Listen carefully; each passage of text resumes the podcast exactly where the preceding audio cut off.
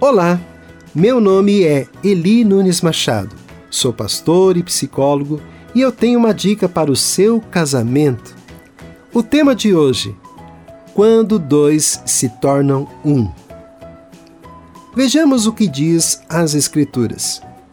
Mateus capítulo 19, versículo 4 a 6 nos diz: Ele respondeu: Vocês não leram que no princípio o Criador os fez homem e mulher e disse: Por essa razão, o homem deixará pai e mãe e se unirá à sua mulher, e os dois se tornarão uma só carne.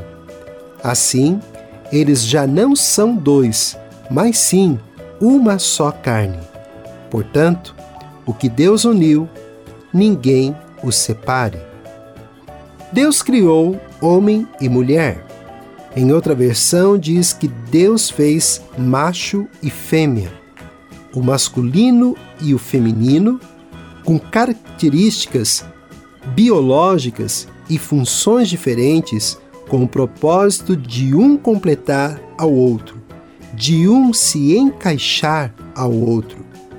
E o texto diz: Por essa razão, o homem deixará pai e mãe e se unirá a sua mulher, e os dois se tornarão uma só carne.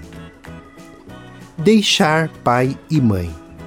Vamos analisar um pouco mais sobre essa parte.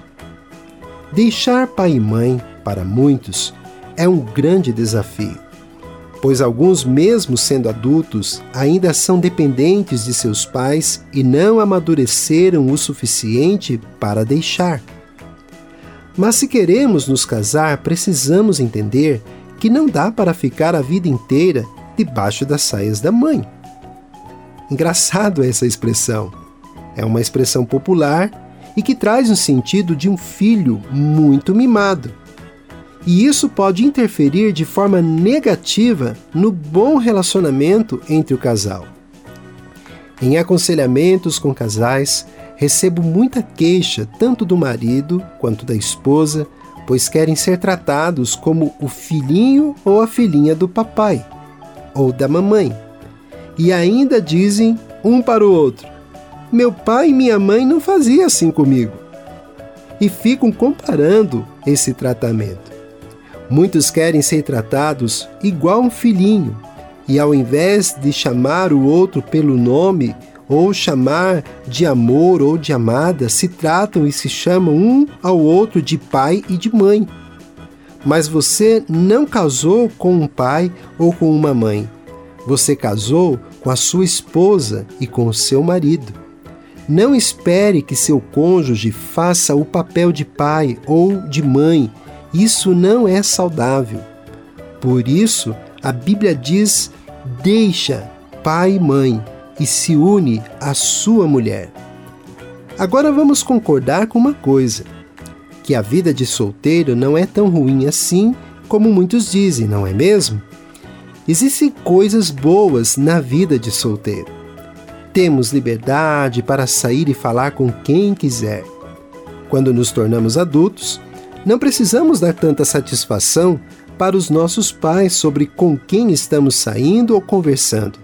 Aliás, somos adultos e precisamos nos conscientizar de nossas atitudes e responsabilidades. Enquanto solteiros, tínhamos o costume de estar na roda dos amigos, saíamos para um passeio e, como dizem a nova geração, saíamos para um rolê. Enfim, é necessário estabelecermos vínculos de amizade, participarmos de outros grupos sociais além do núcleo familiar. Claro, jamais podemos esquecer do compromisso que temos também para com os nossos pais de honrá-los, respeitá-los e obedecê-los enquanto dependemos deles. E mesmo não dependendo, e por mais que venhamos nos casar, jamais podemos esquecer desse princípio. Filhos, obedeçam a seus pais no Senhor, pois isso é justo. Honra teu pai e tua mãe, Este é o primeiro mandamento com promessa para que tudo te corra bem e tenhas longa vida sobre a terra. Efésios, capítulo 6, versículo 1 a 3. Apesar de nos sentirmos livres, leves e soltos na vida de solteiro, chega um momento que sentimos a necessidade de ter alguém que nos corresponda. Percebemos que os amigos vão se casando e os rolês vão diminuindo. Estamos amadurecendo e não queremos ficar só. E às vezes, não queremos nos casar não pelo motivo de vermos outros amigos se casando. Eu, por exemplo, quando decidi me casar com minha esposa, não quis casar porque estava solitário ou porque os outros estavam se casando e eu ia ficar para titio. Eu não decidi assumir um compromisso com ela porque estava carente. Não, de forma alguma, muito pelo contrário, tinha meus pais, uma família e amigos que me amavam demais. Meus pais me queriam muito bem e eu não estava saindo de casa porque queria me livrar dos meus pais. Jamais. Deus sabe o quanto eu os amava e o quanto eles me amavam também. Não estava me casando porque ninguém mais me queria.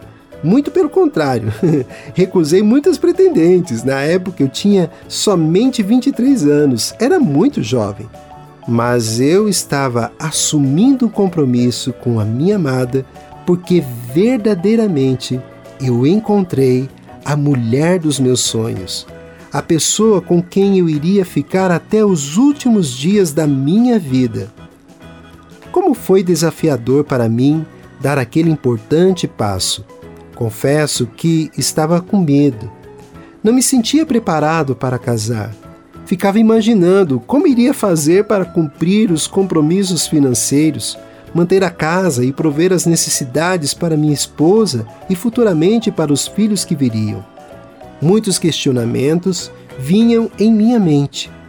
Como vou deixar meus pais?